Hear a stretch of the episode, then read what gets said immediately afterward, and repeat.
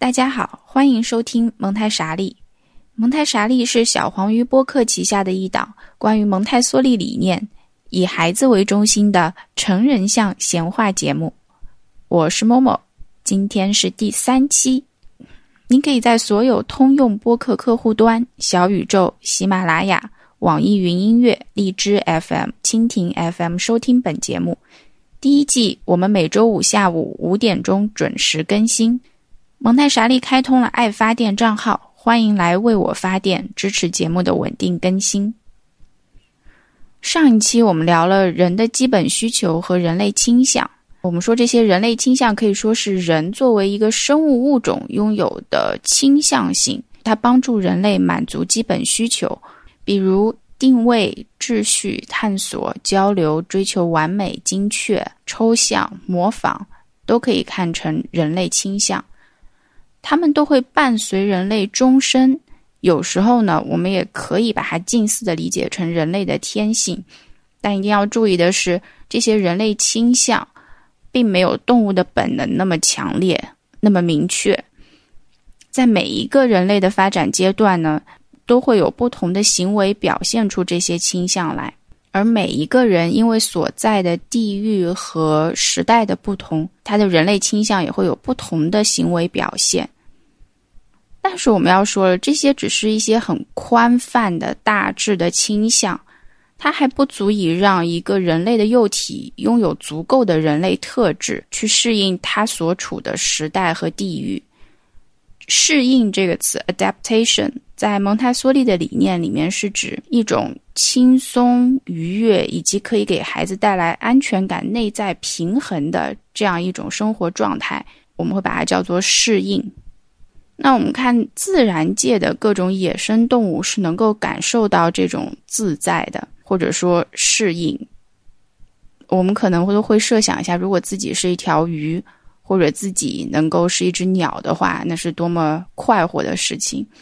但是在人类的世界中，我们会看到不少人其实对他的环境是很难适应的，或者说他总觉得自己和环境是格格不入的。你能感受到他的紧张啊、局促啊，或者非常的没有安全感、一惊一乍。总的来说呢，是环境让他觉得很不舒适。或者你也可以说是他们不适应当下的某一个特定的环境，比方说有的人就很不喜欢面对着大家讲话，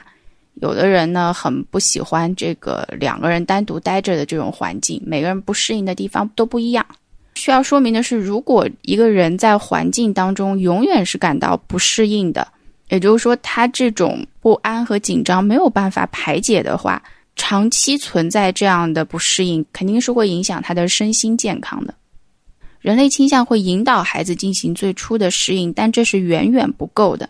如果说自然除了这个人类倾向，别的什么都没有给到一个人类幼体的话，人类是不可能活到今天的。所以，让孩子适应这个部分呢，自然他没有交给成人来做，也就是说，没有交给孩子的父母或者他周围的人。而是交给了孩子自己，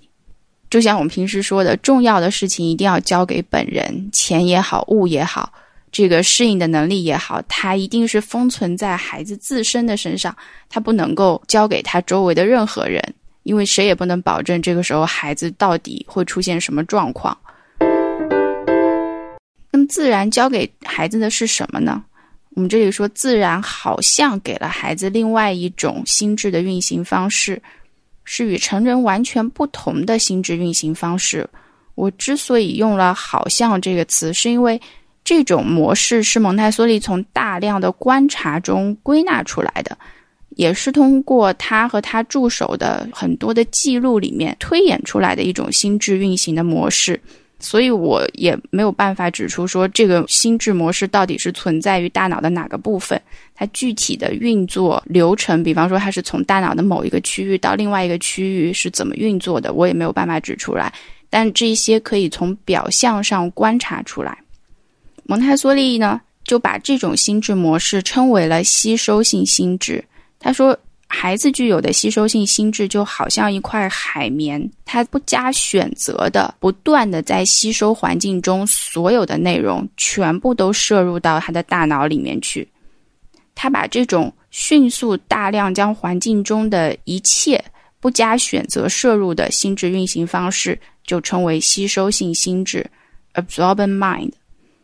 为了解释这个吸收性心智到底是怎么一回事，他专门写了一本书。这本书有中文的简体译本，但是我找不到特别好的中文简体译本，因为不少的篇幅都有进行删改。台湾有一个叫台湾极右出版社，右无右以吉人之右的极右，这出版社有出版《吸收性心智》的繁体版，我觉得那个版本会更加精确一些。嗯，说到这个吸收性心智，也许脑科学和神经科学的发展会在以后明确告诉我们，这个吸收到底是怎么一回事。嗯，今天有一些脑科学的研究成果是支持了蒙台梭利的观察，也支持了蒙台梭利的假设的。研究人员发现，神经元的细胞还有神经元的细胞突触有大量的形成再到修剪的过程。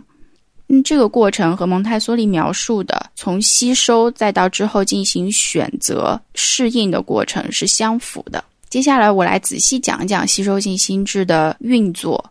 在这一期以下的篇幅中呢，如果没有特别的说明，我在提到语言发展的时候，就是指人类母语中口语发展的部分。因为书写的部分我们会另外说，这个书写部分并不是从早期人类一开始就有。蒙台梭利就发现，这个零到六岁的孩子仿佛有魔法的加持，因为零到六岁的孩子具有的心智模式跟成人完全不一样。这里就想提一提我们的 logo 设计，蒙太傻利的 logo 有一块三角形的部分是黑色的，那这黑色其实代表的是神秘、未知还有建构的意思，但这个部分我们现在是没有办法完全清楚的了解的，因此。在这个 logo 里面，大家可能会觉得黑色的部分占了很大的面积，那也是因为我特别要求的。所以呢，孩子在零到六岁的时候，或者说在第一发展阶段，吸收性心智会首先将环境中的一切，要明白哦，是一切不加选择的，先统统摄入，帮助孩子进行自己的建构，成为适应环境的人，成为具有人类特征的人。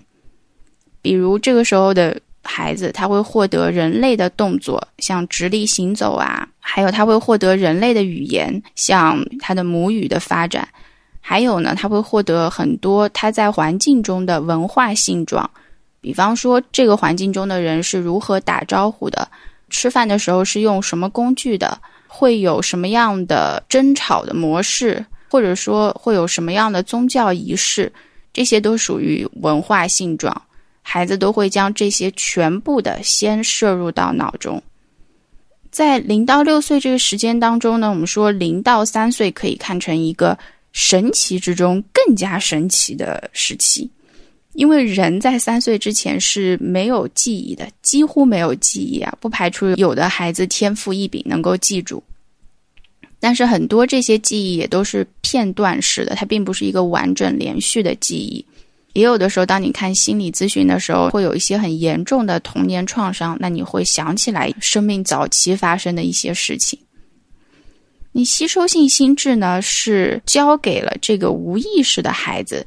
所以孩子这个时候他没有意识到哦，我拥有一种叫吸收性心智的东西，因为他自己这个我此时也正在慢慢的建构，相当于这个自己强一点的时候，我们自然的力量可能就会退后一点。再退后一点，直到到了六岁左右，这个我基本建构完成了，比较稳固了呢，自然就放手了，也就不会再拥有这个叫吸收性心智的心智模式了。那这个时候，等到吸收性心智消退了，取而代之的是什么呢？我们说吸收性心智是一个描述性的话，所以说它和你自己的成长是息息相关的。吸收性心智如果退一步的话，那么你自己的推理性心智就会强一点。这个推理性心智就是会跟随大家一生的，大家每时每刻在成年以后都会用到的心智了，reasoning mind。因为当吸收性心智已经从你的生命里退去以后，你的身子是由你自己控制的，你的脑子也是你自己控制的。你的行为在六岁的时候，你还不能说是完全可以按你的意愿行事，因为这个时候我们有监护人，有父母还有周围的人施加的影响。只有说到法律意义上来讲，一个十八岁的人才能够完全对自己的行为负责。也就是说，这个时候你的脑子和你的身子全部都属于你自己，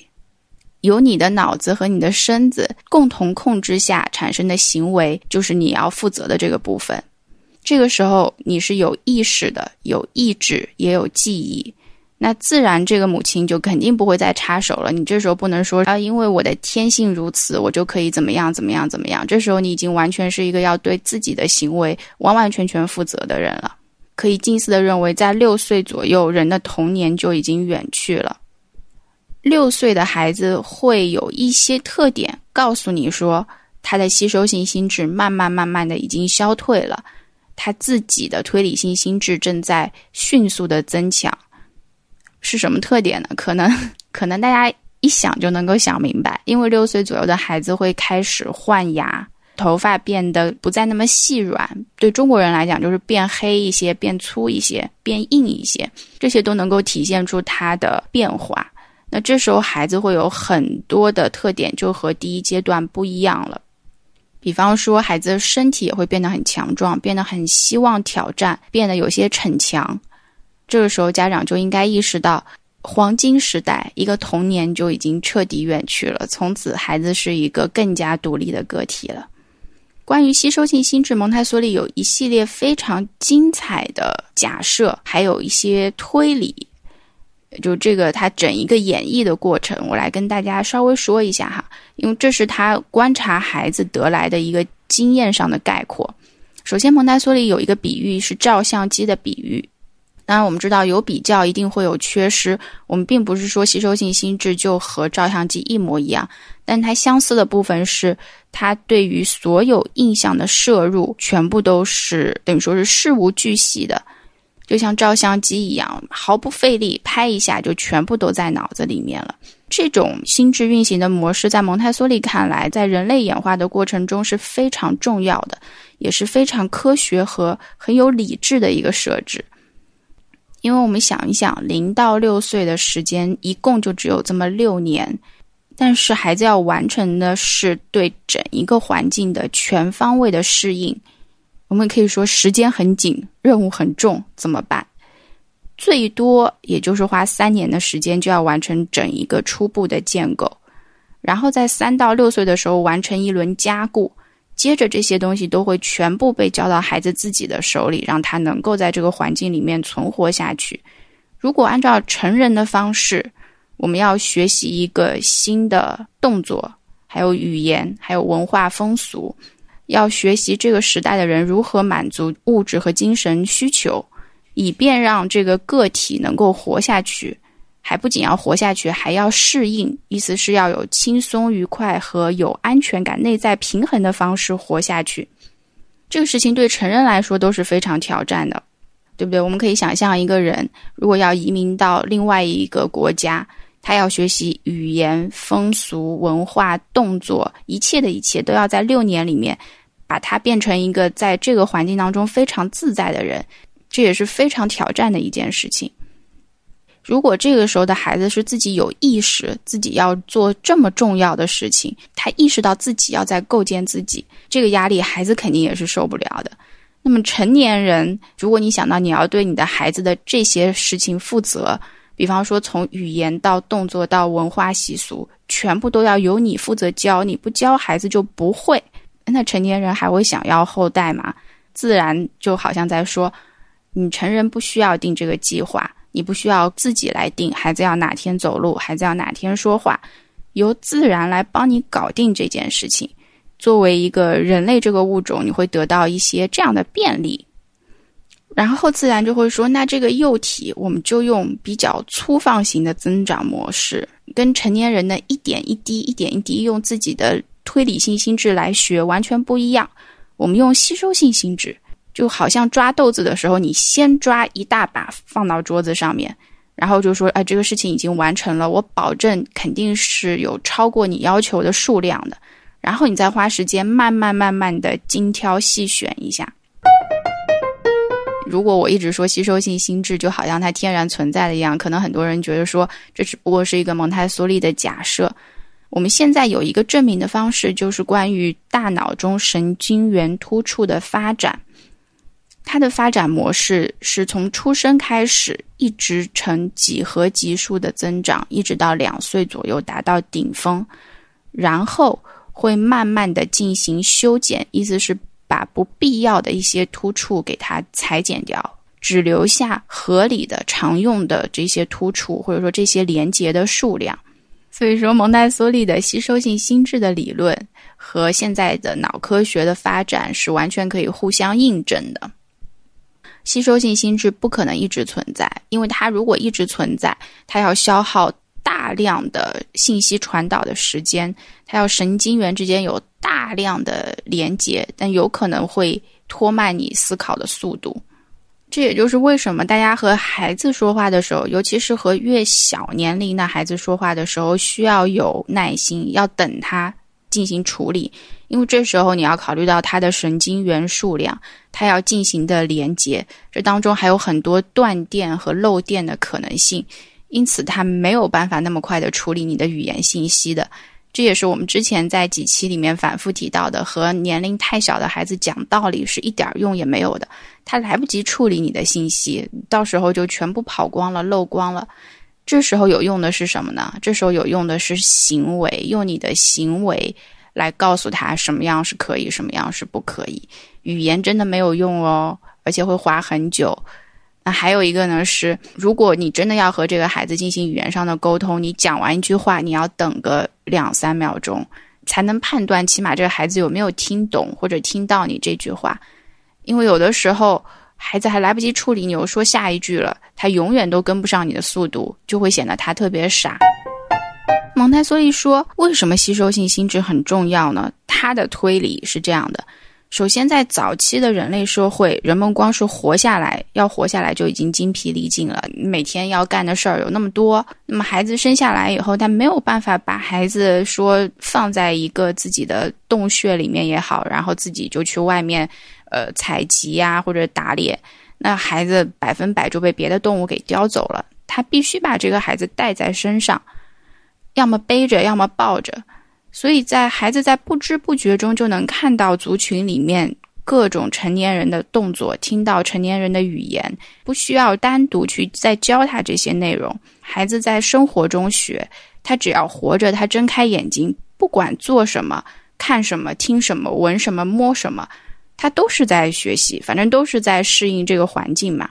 早期的人类社会，那个时候做事和生活本身就是不分开的，这样的生活也是很自然的。像吸收性心智这种特性，就可以让人类的幼体比较方便的能在那个环境里面适应活下来，因为他看到了这个族群的人怎么交流、怎么生活，有些什么动作、有什么技能，这些都是他以后生活中一定需要的东西。我们再想想今天人类社会变化的速度，哈，今天也可以说把它叫做消费型的社会，就工作一定是为了换取报酬。那如果从这个方面来想的话，其实我们的大脑和我们的身体都没有跟上今天社会发展的速度，因为物种的进化并没有这么快，而这种速度的差异是很多问题的原因所在。刚才我们讲的是吸收性心智的合理性，那么这是蒙台梭利归纳出来的。接下来我们讲一讲这个吸收性心智的特点。首先是创造性，它是无中生有，就孩子从一个好像跟人类成年体几乎都没有相似之处的地方，除了他表面上看起来像，他既不会走路也不会说话的这样的一个个体，到他可以走路可以说话，那么这是一个创造的过程。那么，吸收性心智它怎么帮助孩子来建构自己的语言和动作呢？他提的要求很低，只要这个孩子生存的环境中有就可以，有这些动作，有这些语言，有这些文化风俗，孩子就可以吸收。以狼孩为例子的话，这个真是大自然千算万算想也想不到，没有想到这个孩子他没有跟人在一起，那这个是真的没有办法了。但只要这个孩子是在一个族群里面生活的，他的摄入，然后再进行内化，再进行输出，就不是一个问题。我们可以想一想孩子语言的发展，这个语言的发展的话，有的人可能会觉得说，那是因为孩子在环境中听到了各式各样的语言，或者说听到了各式各样的词语，所以孩子才会的。那怎么体现说孩子自己的一个创造性呢？我就说一点关于语法的创造。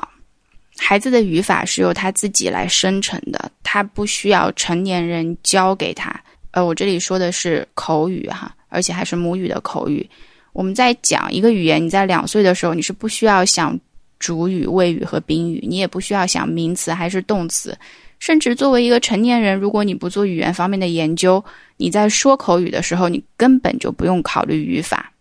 但是语言有没有语法？语言一定是有语法的。很多人会说：“啊，我觉得中文没有语法。”那是因为本来大家的口语或者本来大家的母语就是中文。中文当然有语法，不然我做播客的时候，我怎么让大家能够明白我的意思？我一定是遵循了某些法则和规律。因此，这个语法的部分就是由孩子的内心在构建出来的，这是孩子自我构建的一部分，是没有办法取消掉的。我们说，当孩子六岁以后，你再去学习一种语言，你都是没有办法绕开语法这一关的。你不需要跟孩子很详细的解释语法，但是你是不可能像母语一样，孩子听着听着就连语法都一起摄入、学会，变成他自然而然的一部分了。因此，母语的语法在蒙台梭利看来是直接构建进孩子的心里的。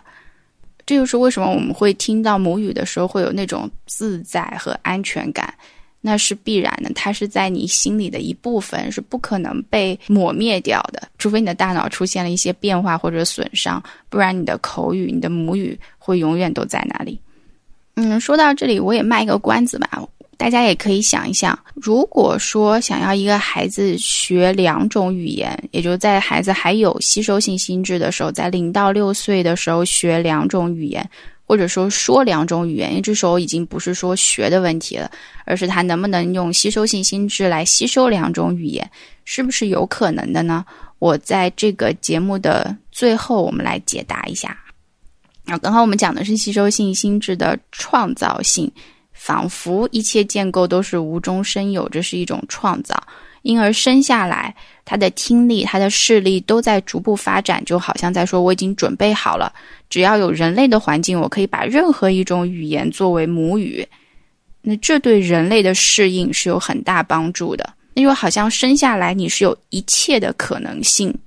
但是，当你走了当中的一条路的时候，每走一步，那些没有走的路就会自动的消失掉。所以，当你回顾的时候，你就自然而然的成了你，好像就没有别的路存在过一样。那些路就已经全部都消失了。接下去我讲吸收性心智的下一个特点是无意识的，意思是孩子自己是不知道自己有吸收性心智的。那刚刚我们已经解释过，为什么他不知道自己有吸收性心智。因为这时候他自己都还在建构中。比方说，我们有一个成语叫“邯郸学步”。那我觉得最好玩的一点就是在最后，这个人他学了别人的步伐，没有学会以后，他忘记掉自己怎么走路，然后爬回去了他自己的国家。因为我们都会知道，这个故事好笑的点就在于孩子怎么走路，一个人怎么走路，除非他有脑损伤，不然他是不会忘记掉的。它是在你的无意识中你就已经学会的东西。那接下去吸收性心智还有一个特点叫做不加选择的，这跟无意识也是有关系。因为我们说有意识或者说有意志，你才有选择。你根本就意识不到这个事情的时候，你是不用去选择的。这也是大自然给人类的便利吧？因为想想孩子在这么短的时间里面要学会那么多的东西。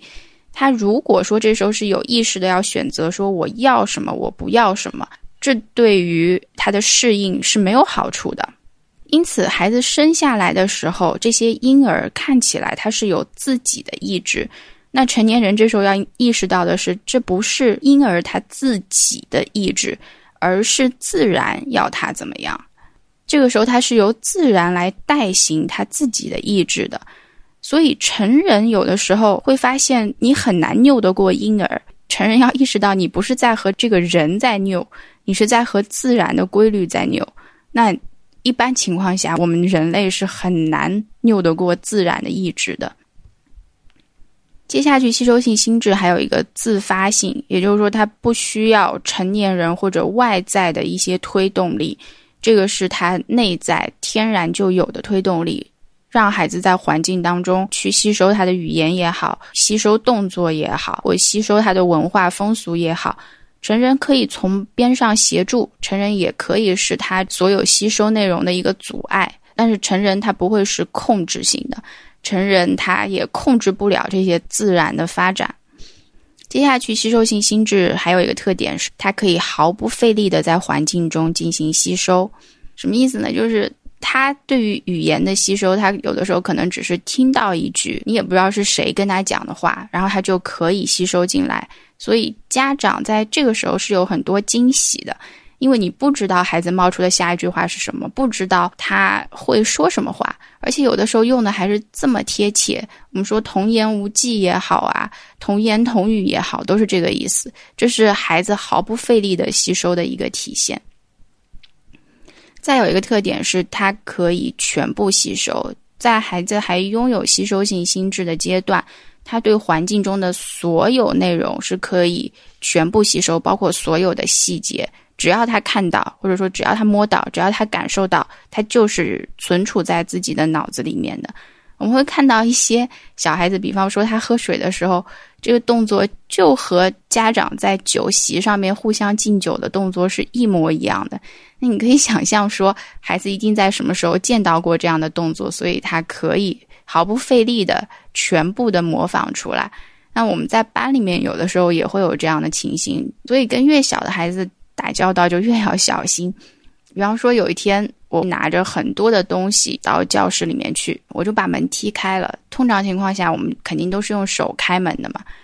也就这么一次。但是之后，所有的小朋友莫名其妙的，大家都会了这个踢门的动作，然后我们就必须把这个事情再给挽回和补救一下，因为我们知道，通常情况下这样踢门会被看成很没有教养的行为。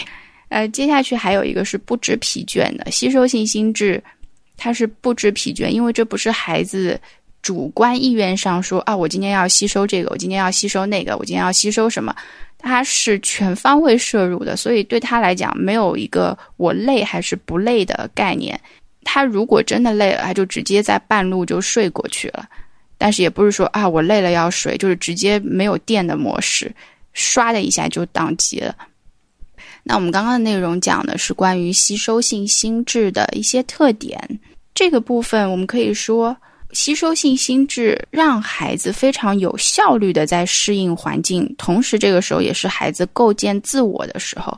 因此，环境中的一切都是被孩子用来构建自己，然后全部吸收进来进行内化的。那么，孩子在这六年里面，会让自己变成环境中的通常的人具有的样子，会说他们的语言，会做他们的动作，会懂他们的心理和生活方式。因为孩子只有这样，他才能够在那个时代和那个地方轻松、愉快、有安全感的生活下去。我们才说他能够适应环境，他是环境当中的一份子了。第一阶段的这六年就是在干这个事情，孩子最重要的事情就是在适应。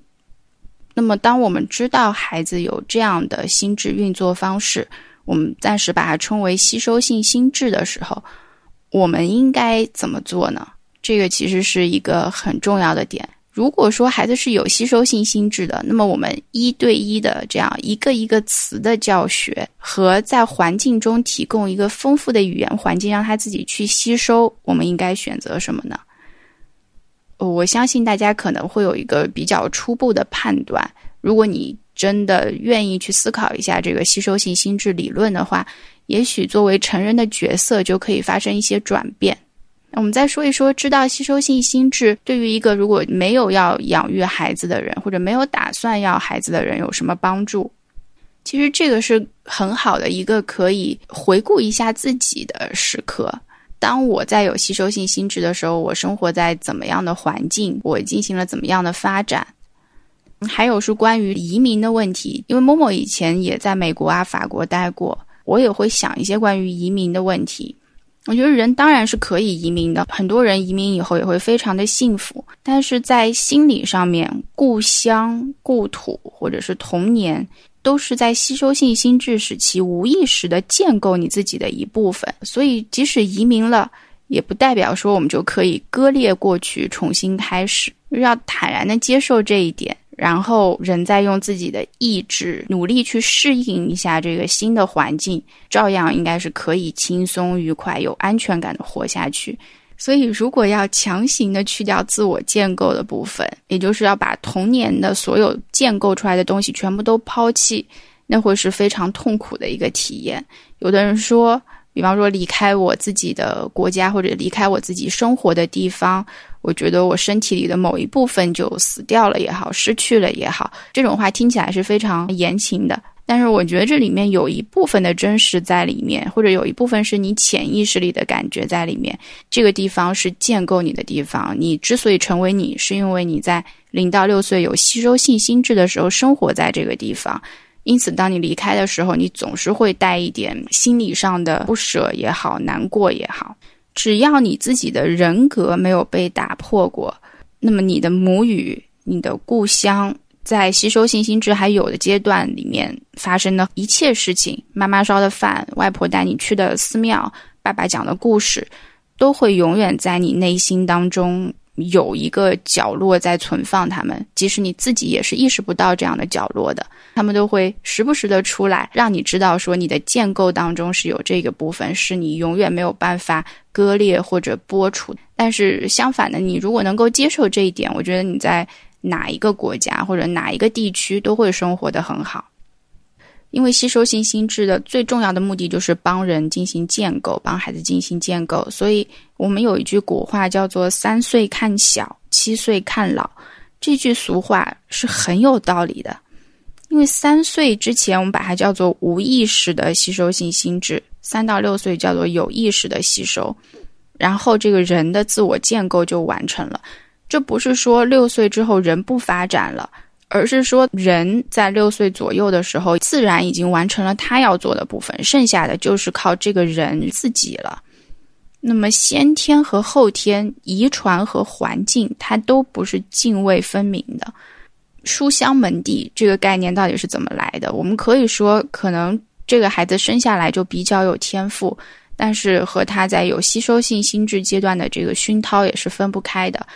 那么，在零到六岁，他如果看到周围的人是怎么样生活的，是有怎么样的行为模式，他就会想变成和这样的人一样的人。这是孩子一个非常天然的，也是一个大家都可以观察到的想法。孩子就是想要和周围的大人一样。功利上来讲，对他的适应有好处；还是从功利的角度来讲，这对他能够得到周围的人的喜爱和呵护也有好处。如果一个幼体完全不像你，行为也不像你，各种都不像你，家长还是会很困扰的，就希望说，哎，要是像我一点就好了。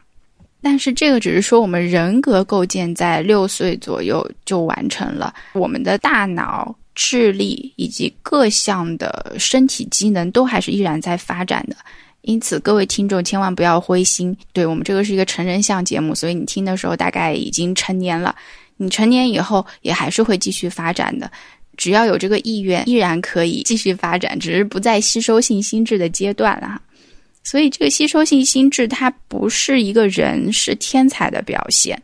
而是一个这个孩子是很健康的孩子的表现。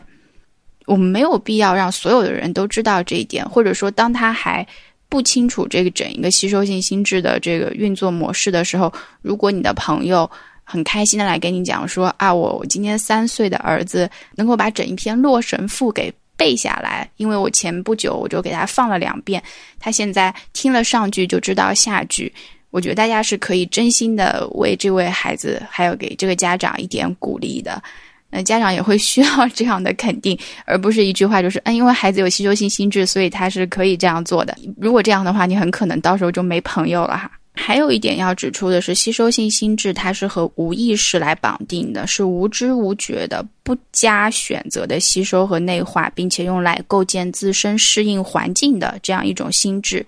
因此，它像照相机只是一个比喻，它和成年以后有一些记忆大师能够看一眼东西就记住这种记忆力是不一样的。所以，吸收性心智不是记忆力，它是一种心智运行的模式，只是我们现在很难用别的科学术语来把它具体的过程描述出来。那我们现在能说的就是这个构建过程，它有吸收性心智，我们怎么配合自然来完成这条自然发展的道路？我们回到节目中间提的一个问题，关于孩子是不是能够说双语，在母语的时候吸收两种语言的问题，这其实取决于孩子生活的环境。经过验证的方式是，如果这个孩子生活的环境中，比方说爸爸可以坚持说英语，当然得是比较纯正的英语，或者说起码得是近似于母语的英语。然后妈妈可以说中文的话，这个效果是非常好的。孩子是可以同时掌握这两种语言的，